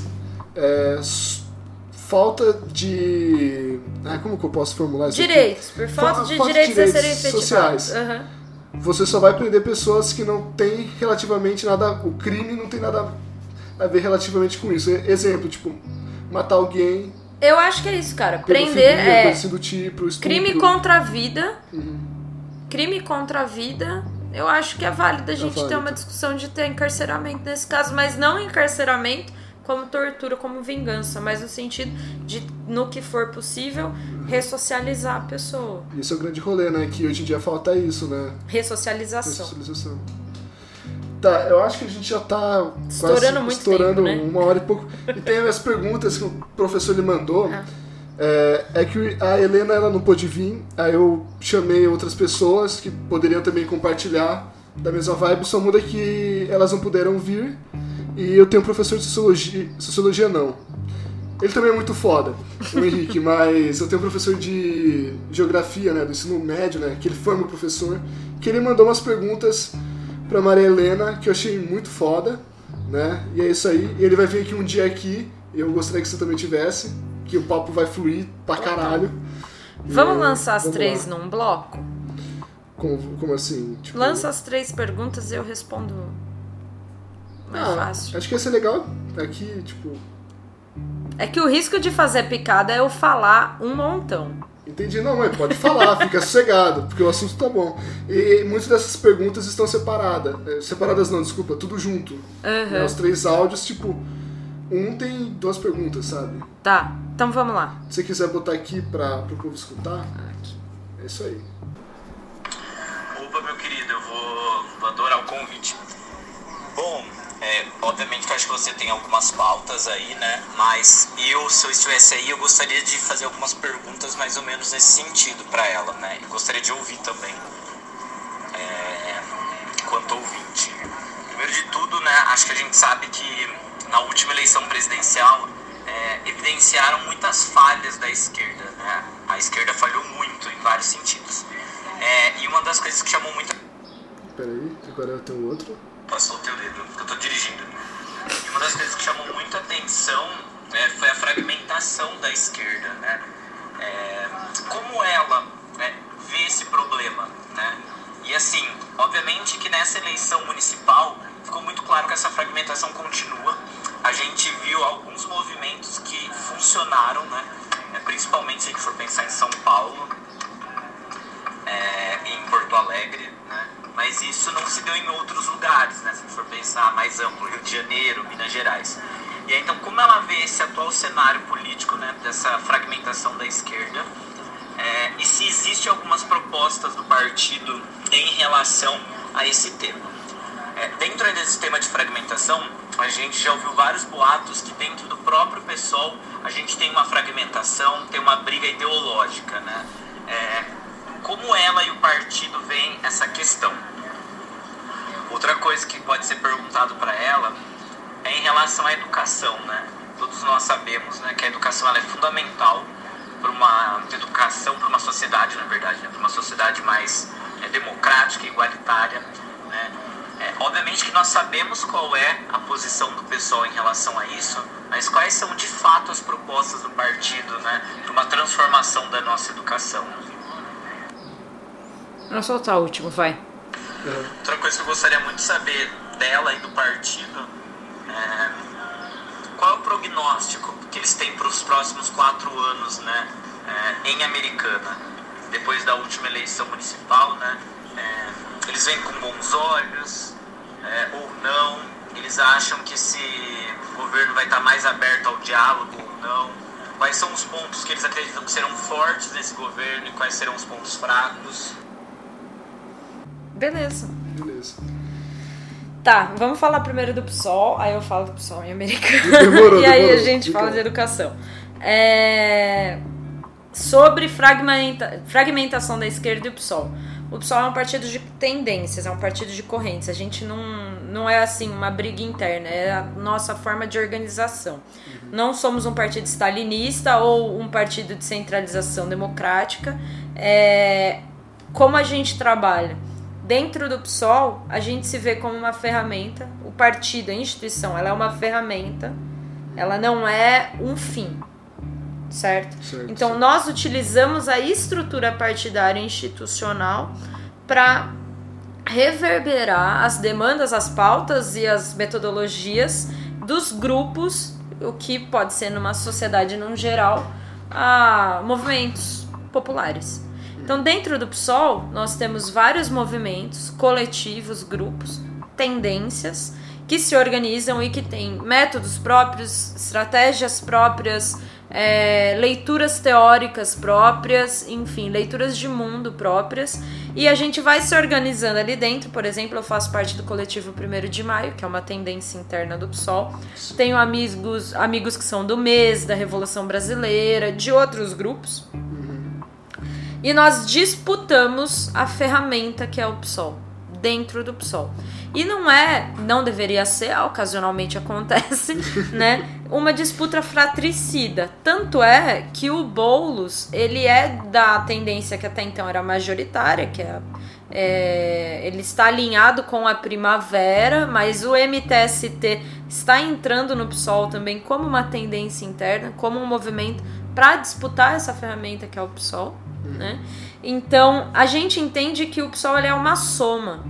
Entendi né? Então a gente tem muita divergência, é o partido que mais fez congressos desde a sua fundação. A gente está indo para o sétimo congresso do PSOL em 14 anos, 16 anos de existência. Então, é ano sim ou ano não, a gente está fazendo, tá fazendo congresso para debater, para decidir os rumos do partido, né?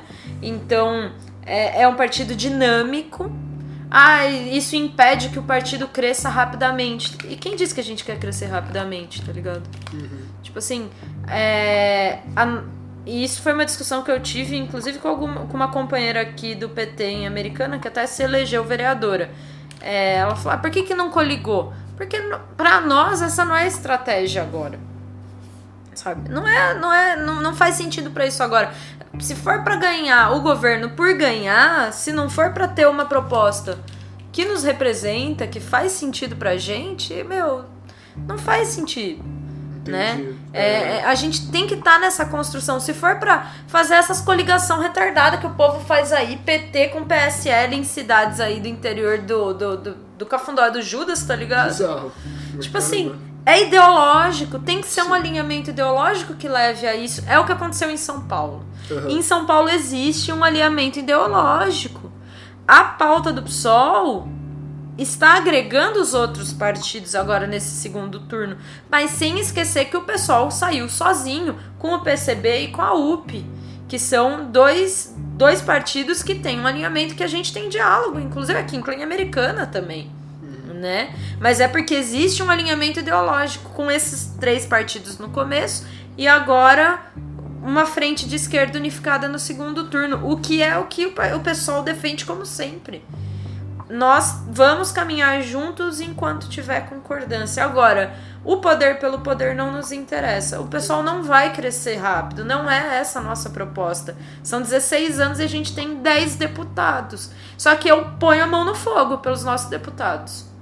Então é tipo, todo mundo é bem é, alinhado com a causa, né? Não é tipo, pô, eu quero estar tá lá em cima e dane-se a causa. Exato. Não fica muito tempo dentro do pessoal, não aguenta. Entendo. Não aguenta, porque é isso. A gente tá assim, o tempo todo um no pescoço do outro, discutindo, debatendo, fazendo síntese, né? É um movimento dialético dentro do PSOL. Né? E existe disputa, existe movimento sindical, existem ferramentas políticas que são usadas que às vezes não são as mais democráticas, mas é natural, é da política e é da disputa. É aquele famoso: não quer brincar, não desce pro play.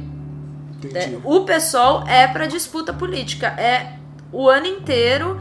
E aí que eu falo, em dois anos de pessoal, dois anos e meio de pessoal, eu amadureci politicamente como nunca. Até porque eu tenho a alegria de compor a coordenação do 1 de maio no estado com pessoas com 40 anos de militância. E Caralho. a gente tem um diálogo sensacional. Que foda. Né? E é um aprendizado estar tá com essas pessoas. Imagino. O Adriano mesmo foi nosso candidato, o Luiz, que foi nosso coordenador de campanha aqui em Americana, são pessoas que têm 30 anos de, de vida pública, né? de vida política. Estão filiados desde a adolescência. Né? Então você pega, para mim é muito rico. É um espaço de aprendizagem. Por mais que assim, dentro do partido não interessa que tem 40 anos de vida pública, a gente vai debater. E a gente vai dialogar, e a gente vai debater até chegar numa síntese. E se precisar votar, vai votar. E nisso que eu acho mais legal, diálogo, né? Conversar, é. sentar e não ficar com Não coisa... tem, não tem. E assim, votou, Sim. votou, votou. Aí a gente vai seguir aquela tarefa. Tá certo. Entendeu? E é isso que aconteceu com o Boulos. O pessoal teve prévias em São Paulo? Teve. Eu apoiei a candidatura da Sâmia. Fiz campanha pro Boulos. E vou continuar fazendo. Né? Agora não, Sim. porque era até ontem às 10 da noite. Mas uhum. enfim, é assim. Né? Aqui em Americana a mesma coisa. Né? A, a, a, gente não teve consenso interno sobre lançar uma candidatura majoritária. Definiu que ia lançar, a gente foi para cima, né? Porque é isso, isso chama disciplina partidária. As pessoas não podem confundir o fato de ser um partido descentralizado, um partido de tendências, com indisciplina. Né? Disciplina partidária, ela vai ser num partido centralizado, pode ser num partido de tendências. Isso depende da militância e de uma maturidade da militância. Né? E a gente não compromete ideal. E acho que é essa a grande diferença do PSOL. A gente não compromete ideal. E, e, e a gente sabe, dentre os nossos deputados, onde eles estão, de qual tendência eles são, o que, o que eles são e, e o que esperar deles também. Sabe? Sim. De acordo com a tendência deles. Para nós do PSOL é muito fácil fazer essa leitura. Né? E acho que é achar que as coisas têm que ser em bloco para dar certo é uma visão, eu, sem, sem criticar a pergunta, mas ela é uma visão que ela não necessariamente contempla uma diversidade, né? Porque ela não precisa ser em bloco a priori, ela tem que ser no fim. No final a gente tá junto. Mas que é quando você chega na síntese. Não existe síntese sem uma antítese antes. Exato. Né? Então essa é a brisa dentro do PSOL. E aí para falar aqui de americana, para nós o prognóstico é muito bom. Primeira vez que o PSOL participou de uma eleição. Primeira vez em Americana. É o que eu te falei. É, a gente não tinha condição burocrática de participar de uma eleição dois anos atrás e a gente se propôs a isso. E foi um corre. E até o dia, a véspera da eleição, do início da campanha oficial, eu não tinha certeza que o PSOL ia conseguir participar. Por questões burocráticas que saíram na cara do gol. Né? E a gente saiu com mais de mil votos, 1% do eleitorado da cidade, com dois vereadores fazendo o coeficiente individual, o, o quociente individual. Uhum. Então, assim, a gente não colocou um vereador lá, inclusive, e essa é uma análise de balanço que a gente está fazendo, porque nós não cedemos a, a estratégia da baciada. Que é, esse ano foi uma eleição com mais de 500 candidatos, sem coligação então, fazendo com que muita gente votasse no vizinho, no amigo, porque você tinha em cada esquina da cidade um candidato. Isso é verdade. Né? Uhum. Então, isso pegou e esfarelou os, os votos. Não tem pessoas votando numa legenda ou, enfim, os votos afunilando para bater o quociente. Para a gente, existia essa opção em colocar os 29 nomes lá. Você pode colocar 29 nomes numa chapa em americana. Nós não quisemos. Nós escolhemos os nossos candidatos. Nós saímos com seis vereadores. Seis vereadores. Seis candidatos a vereadores. Uhum.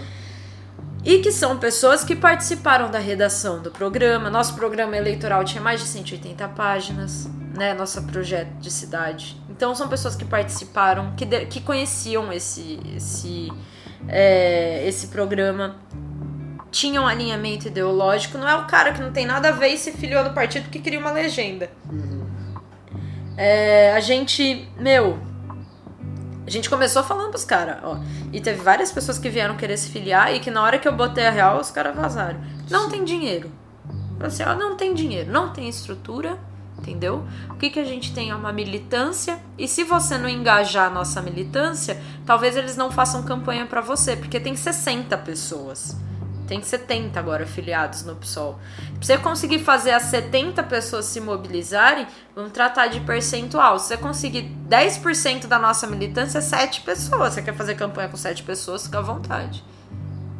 É isso. É difícil, porque você sabe, a gente é trabalhador, não tá querendo fazer político o dia inteiro. Uhum. Né? Eu acabei com essa tarefa, eu e mais meia dúzia de colegas aí da executiva municipal. Mas uh, até então, foi isso que eu falei pro pessoal, ó, comece engajando a militância, não tem não tem é, decreto que vai botar 70 pessoas na rua.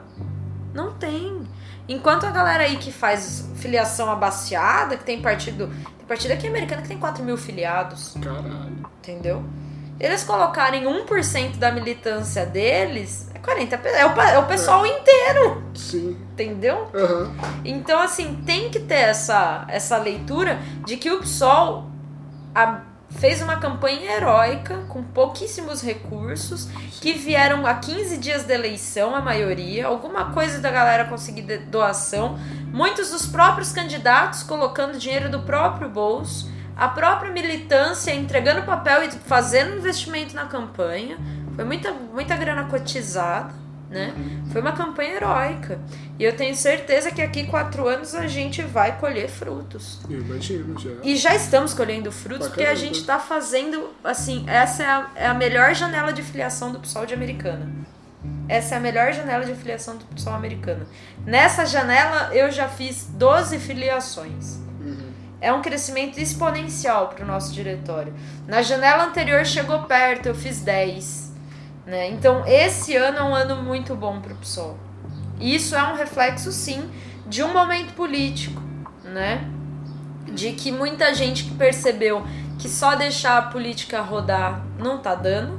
Sim. Porque isso foi uma coisa que é uma, uma crítica que tem que ser feita para o PT. O PT ele desengajou, desestruturou, afastou as pessoas da política, desinteressou, não se deu ao trabalho de fazer trabalho formativo, Sim. né, de informar as pessoas, de emancipar a classe trabalhadora, de mostrar como os processos funcionam e jogou o jogo sujo da burguesia, porque ao invés de fazer o que era mais difícil, foi fazer o que é mais fácil, que é fazer concessão. Então, é por isso que a gente não vai fazer uma aliança ampla num primeiro momento. Ah, no Rio de Janeiro não deu certo, e não foi por causa do PSOL, foi por causa do PDT, que conste. Mas tudo bem. É, eu acho que, indiferentemente, a união da esquerda ela tem que acontecer sempre como consequência, nunca a priori. Nenhuma união, ninguém casa pra, sabe? Ninguém casa pra ver o que acontece, sabe? Ninguém começa a namorar para ver se depois dá certo, Sim. né? Então por que quer fazer isso com política, uhum. né? Primeiro a gente tem que debater, exaurir, né? Sintetizar o, que se quer e ver se dá para caminhar junto. E, e parar com alguns conceitos da política brasileira que, é, que, que são prejudiciais à cidadania. Voto útil, né? Esse conceito de não vou jogar meu voto fora. São coisas que estragam a política. Né? Porque a pessoa, ao invés de ela votar em quem ela acredita, ela vota só por votar. Pra não perder o voto. Sim. E nenhum voto é perdido, mesmo aqui em Americana que tem primeiro turno, só tem um turno que não tem, não tem dois turnos, uhum. porque no fim das contas, na hora que o Chico Sardelli for pensar política, for pensar uma política pública, uma estratégia, ele tem que considerar, poxa, X% da população não votou em mim por nada, eu preciso contemplar essa população né? Então é por isso que é importante todo voto ser ideológico. Todo Entendi. voto tem que ser ideológico. Ah, eu não ganhei, mas seu voto teve uma função. Ele demonstrou um descontentamento, sabe? Então, é, enfim, pro PSOL americana, o prognóstico é ótimo. A gente acha que os últimos três anos de crescimento acelerado do partido, agora com uma militância é, calejada, né? Pra gente, a eleição nunca foi fim, a gente não tá encerrando o ciclo na eleição, pelo contrário, a gente usou essa eleição para dar visibilidade do partido, Sim. fazer um caixa, que a gente uhum. recebeu bastante doação, porque até então era eu, mais o meu vice-presidente, a, a vice-presidente, o secretário, a gente pagava do nosso bolso material para fazer ato, ato na rua, manifestação. E, e não teve ninguém ali do do... A galera ajuda, ajuda pontualmente, tal, sim, mas sim. assim, no grosso, vai vir grosso. uma formação, vai vir uma palestra, alguma coisa aqui. Sim. Eu passava no mercado, eu comprava cafés, bolacha pra galera fazer a atividade do partido. Tá né? E agora a gente pode até fazer essa comprinha de 15 conto com dinheiro do partido, ou não, mas é, enfim, é, né? Viabiliza a nossa atividade. Entendo. A gente marcou uma posição, porque sim, nós entramos nessa eleição grandes e saímos gigantes né? Uhum. A, a, nossa capacidade de mobilização foi posta à prova e saiu muito bem. E com o aumento de filiados, isso permite a gente agora pensar novas estratégias de mobilização na cidade, como, por exemplo, acompanhar os conselhos municipais de efetivação de direitos. Nós temos militantes envolvidos no Conselho do Idoso, no Conselho das Pessoas com Deficiência, no Conselho da Mulher. Então, assim, a gente vai ocupar esses espaços, acompanhar como essas políticas estão sendo feitas e a gente tem condição de entrar na Câmara Municipal e não ficar mais sendo tratado como café com leite. Entendi. Que era isso que a gente sempre foi tratado como café com leite. A molecadinha que não enche um Fusca, agora tá chegando com um caminhão pra atropelar quem tiver na frente, entendeu? Esse é o prognóstico do PSOL e americano. E tá certo, pô, chutar a bunda dessas pessoas que já faz mais de 30 anos que estão ali e nunca fizeram nada, de certa forma. A gente fazia isso descalço, agora a gente faz com chuteira, chuteira. tá ligado? Com bico de aço. agora o negócio vai ser legal. Isso me alegra pra caralho ver, É sabe? Ainda mais pessoal assim da minha idade, querendo ou não, ou até mais jovem, tá ligado? Tipo, Meu, porra. Uma das peças fundamentais da nossa campanha foi um menino de 16 anos. Pode citar nome? É o Pedro Chiquite, não sei se você Pedro conhece. Chiquite, não conheço. O Pedro Chiquite, eu falo assim e encho a boca pra falar. Ele fez boa parte do material de comunicação da nossa campanha. Caralho, um dia também, se quiser colar aí também. Caralho, Mano, o menino é foda. Comprou a ideia Admiro. e foi. Comprou a certo. ideia e foi. E tem trazido galera pra construir com a gente, sabe? Tem uma juventude no pessoal que dá orgulho. Orgulho meu. O Hugo, que foi nosso coordenador de comunicação, tem 23 anos. O Hugo Salvati mora aqui no nosso bairro aqui também. também. O bicho é gigante. É uma das pessoas que eu tenho alegria de ter conhecido no partido. De verdade. Então, o pessoal, ele é, pra mim, o espaço, primeiro, de ressignificar a americana. Sim. É um espaço de luta muito bom e de conhecer muita gente que tem aqui. E são pessoas sensacionais. Então só é só positivo pra gente. É só é só positivo. Desde o Luiz, que só não foi com a, a neta dele fazer panfletagem por causa do corona. Mas é, é nesse, nesse pique o cara. Sim. Até o, o Pedro Chiquite, que tem 16 anos e se filiou esse ano e abraçou o bagulho que sensacional. Caralho, que Sabe? foda. É essa galera então que a gente com- tem. comprou a ideia e vai. A gente abraçou. vida, tá certo. E aí, e aí, assim, ó, não é todo mundo da mesma tendência, Sim. né? Nós somos de tendências diferentes. O Adriano é de uma tendência, eu sou de outra, o Pedro é de outra, o Luiz é de outra, né? A gente tem um monte de independente construindo o PSOL em Americana, o que não é problema nenhum, porque quando aqui a gente determina uma tarefa coletivamente, a gente vai caminhando com ela. É o que eu falei, a gente discute, sintetizou.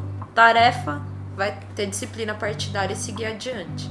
Entendi. É muito legal. Essa é uma forma de organização muito bacana. Eu, eu, eu gosto muito. Me encontrei. E, é da forma Verdade. que tem que ser, de certa forma, né? Tem, você tá ali porque você acredita Exato. que é melhor pelo lugar onde você, pela cidade, pelo país, independentemente. E não é birra, né? Não tipo assim, eu mesmo. não vou fazer porque eu não quero. Não, tipo, Você faz você você votou quer. contra, Uhum. mas se foi voto vencido, democraticamente siga adiante, Aí que, que é o rolê. né? Caramba. É da hora. Foda. Eu Foda gosto. pra caralho. Eu curto. E, e sobre educação, a última pergunta. É, o que o PSOL tem de proposta concreta? Meu, o nosso programa de governo em Americana manda, manda. era insano. Né? E foi construído por educadores. Então, eu acho que isso é importante. Não é esses rolês de consultoria paga que vem escrever programa de governo. Não é os grandes empresários querendo que a molecada Exato. aprenda. Então, o que a gente quer é escola com todos os partidos. Então, nós vamos lutar. O que vier de escola sem partido, nós vamos bater e vamos barrar, né? A nossa função agora é atuar, inclusive, junto à, à POSP, nos colocar à disposição, colocar a nossa militância à disposição da POSP, que tem eleição ano que vem, né? ver o que nós podemos fazer para contribuir, para colaborar com os educadores do, do ensino estadual. Nosso, nossa meta é, com relação à juventude, fomentar os grêmios estudantis na cidade. Cara, No que nós pudermos fazer, no sentido de um jovem querer organizar um grêmio estudantil numa escola e precisar de qualquer orientação, nós nos colocamos à disposição. cara. Até burocrático, né? O, o trâmite burocrático Sim. né? É, a gente tem o intuito por meio do nosso GT, nosso núcleo de educadores, na verdade, não é mais GT, é o nosso núcleo de educadores fomentar o debate e a formação de professores marxistas. Então, espaços de formação continuada a gente quer garantir. E no começo do ano, no ano nesse ano de 2020 a gente já fez, 2021 nós pretendemos fazer de novo, que é, é fazer uma atividade para os professores categoria O, principalmente, mas para os professores é, na, na educação estadual especificamente, conseguirem organizar suas documentações e tirarem dúvidas para fazer as atribuições, que é pegar a matéria na escola, né? Sim. Então eles têm uma série de exigências, uma parte burocráticazinha meio complicada e nossos militantes que já têm experiência, inclusive é, um dos nossos dos nossos membros do executivo, ele é um supervisor de ensino é, aposentado, então ele tem muita vivência com isso, aposentou ano passado. Uhum. E, e, passar essas orientações para facilitar o professorado americanense a, divulgar, a, a disputar esse espaço. No mais, nós temos um diálogo muito bom com o Simpra, que é um sindicato que está tentando se organizar na cidade, ainda não formalmente, que é o Sindicato dos Professores da Educação Municipal. Entendi. É, então, o nosso intuito é apoiar o SIM para continuar nessa luta pela formalização do Simpra, pela carta sindical do Simpra, é, e a, acompanhando com o Simpra a, principalmente a situação dos professores que foram demitidos em estágio probatório pelo Marnajar. Então, assim, é muita tarefa. Conselho Municipal de Educação é um espaço que a gente quer ocupar também nessa pira da gente entrar nos conselhos de efetivação de direitos da cidade. Então, meu, é isso. Nós saímos de fazer quase todas essas coisas uhum. sem um puto no bolso, com 30 doido num fusquinha, tá? fusquinha imaginário, mas num fusquinha do uhum. pessoal, dando corre, tirando, faz, tirando leite de pedra e agora sabendo que a gente tem capacidade de mobilização numa pandemia, porque se não tivesse na pandemia a gente ia ter mais voto do que teve. Sim. Porque nos faltou recurso. Uhum. Né? Para fazer impulsionamento em Facebook, por exemplo, a gente só conseguiu fazer na última semana. E a gente não podia ir pra rua porque tá na pandemia. E a gente não ia ser hipócrita. Exatamente. Né? A gente só saiu na última semana mesmo, porque não ia ter jeito. Mas a gente passou defendendo a, a, a o distanciamento social. Sim. Lá em abril eu fiz a ação judicial. Eu e o Adriano, que também é advogado, fizemos ação judicial para barrar as carreatas da morte, uhum. né? Então, se necessário for no começo do ano, nós vamos seguir mobilizados contra o retorno das escolas públicas em Americana. Entendi. Então assim, é coisa pra caralho. Pra e agora caralho. a gente tem condição de fazer. Que foda. Vai sair Faz um núcleo mesmo. jurídico no pessoal em Americana. Já temos cinco advogadas e advogados uhum. que a gente vai caçar essas tretas. Caralho. Então agora ficou. Que foda. Ficou foda. 10. tipo, é, eu, eu, eu me alegrei, tipo, todas essas propostas, claro. Uhum. Mas a que mais me deixou feliz é em questão de Grêmio. Sim. Que eu acho muito foda. Porque eu e a Helena, a gente tem uma história muito foda com o Grêmio. Né? A Helena, ela vai. Porque a gente. Ela. Quando ela tava no terceiro ano, eu tava no segundo. Uhum. Né? Então, tipo, ela participou do Grêmio, tá ligado? E eu também participei. E numa dessa, velho, professor não apoia, gestão não, não apoia, não incentiva. Mano, pra, eu falo que ano passado, quem me conhece vai saber falar. Velho, se eu fosse falar com o professor, ele não me escutava. Eu tinha que ir direto na direção. Muitas vezes eu até matava a aula para ir lá falar: olha, eu quero fazer tal coisa. Sarau de poesia, que é uma coisa que eu acho legal. Show de talentos, vamos fazer coisa? Porque eu acho que a escola é um período mais importante para a vida do ser humano, porque é ali que ele vai fazer os primeiros networks ali, vai vai socialização, fazer socialização. Né? E, velho, a escola não tem que ser um lugar chato. Você tem que fazer um lugar da hora, velho. Porque, mano, a vida em si é, é só perrengue em cima de perrengue. Mas sabe que, é, e até esse período é. da quarentena deixou muito claro, como escola não pode ser só um espaço de depósito. Uhum. Sabe? Essa educação bancária de, de eu falo, você ouve, eu falo, eu ensino, você aprende. Sim. Isso não é educação. Não mesmo. Né? E a gente tá vendo como muitos pais estão percebendo na base do ódio que fica ali, bota a criança sentada para assistir aula, não é educação. Não é. O que que faz uma escola? A socialização, a interação entre os jovens, os alunos, as crianças e tudo mais. Né? O. Grêmio é fundamental. Mas É. compartilha. Eu não participei de Grêmio, não teve Grêmio na escola que eu estudava. Eu estudava escola privada, era bolsista. E se eu mexesse com Grêmio, eu ia perder minha bolsa. Começa por aí. Você nem fala nada pra. Não tinha essa história. Ah, Mas eu entrei no centro acadêmico na faculdade. E foi. Ali é o meu divisor de águas, entendi. certo? Tá? E eu sei a importância desse espaço. Massa. É, é fundamental. A gente tem que fomentar a existência de grêmios. Sim, isso é. Quando a gente lembra das ocupações nas escolas em Sim. 2016, Por aí. Que 2016. Sim. o, eu tava. Eu tava na Unesp e a gente foi lá apoiar as ocupações em Franca. E é uma organização sensacional. De jovens, jovens conseguiram ocupar escolas e não ficar fazendo baderna. Lá na- nu- numa das escolas que eu ac- acompanhei a ocupação, eles estavam limpando, lavando a escola. Que foda. Não era o espaço só que eles estavam usando, eles estavam Sim. cuidando. E é isso, né? que eu, eu- eu- é isso que eu acho muito interessante, que vem na cabeça de muitas pessoas mais velhas que a juventude está perdida, mas, mano, e, é- e esse é o grande rolê do Filotrue também, porque a gente quer trazer gente nova, tá ligado? Porque é, sempre tem espaço pra gente mais velha falar. E os moleque, e a gente mais nova? E as mina, É tá isso. ligado? Saca? Mano, a juventude tá perdida desde sempre. Sempre. Toda vez o movimento escoteiro surgiu, né? Sim. Porque falavam lá em 1907 que a juventude estava perdida, não fazia nada de útil. Exato. Você lê isso lá nos livros, né? No, Powell falava no, bastante, é, né? você vê lá no escotismo para rapazes ele falando por que, que ele pensou aquilo.